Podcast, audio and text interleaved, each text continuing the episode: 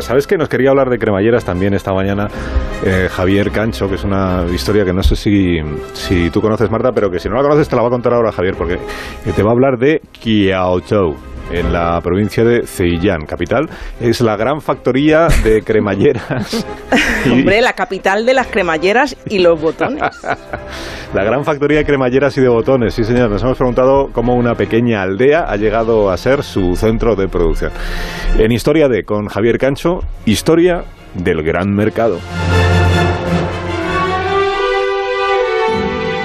Si miramos por detrás de las banderas, las banderas con las que se enarbolan los nacionalismos, por ejemplo, si miramos en su etiqueta, en la inmensa mayoría de los casos pone Made in China.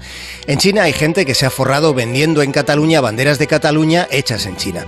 Y lo mismo ha sucedido con la bandera española. Las banderas que se venden aquí en la península se hacen en un lugar llamado Yibu, que está en la provincia de Zhejiang.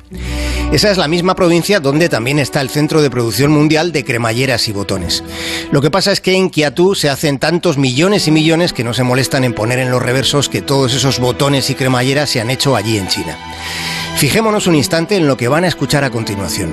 Es parte de la conversación que mantienen un dependiente en Kiatú y un periodista estadounidense. El reportero pregunta que si cuando le miran le están mirando sus botones. When you look at me, do you look at my buttons? Yeah, first time. El vendedor chino le termina contando al periodista que los botones de su camisa estadounidense los han fabricado allí en China.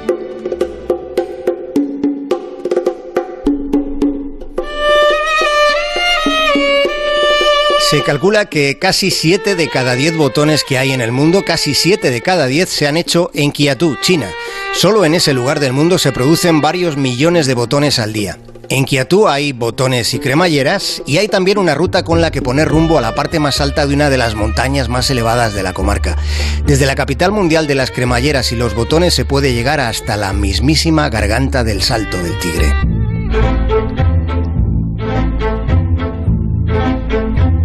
Kiatú fue hasta hace no mucho, fue una aldea ubicada en el delta del río Yangtze.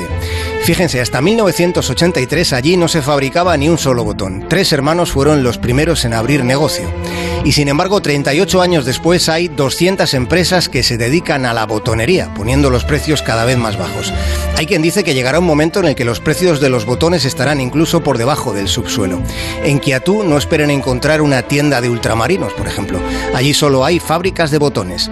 Desde allí se venden más de 10.000 variedades. La mayoría de plástico, pero también se hacen botones artesanales con cuentas de vidrio, con metal o con cerámica. Se cuenta que los residentes en Kiatú trabajan muchas horas, todo el día y parte de la noche. Se dice que en Kiatú se trabaja, se come, se duerme y alguna que otra cosa más relacionada con los botones y las cremalleras, pero solo eso, nada más. En Kiatú no se ve ni la tele, no hay tiempo, aunque tengan mandos a distancia con más de 30 botones.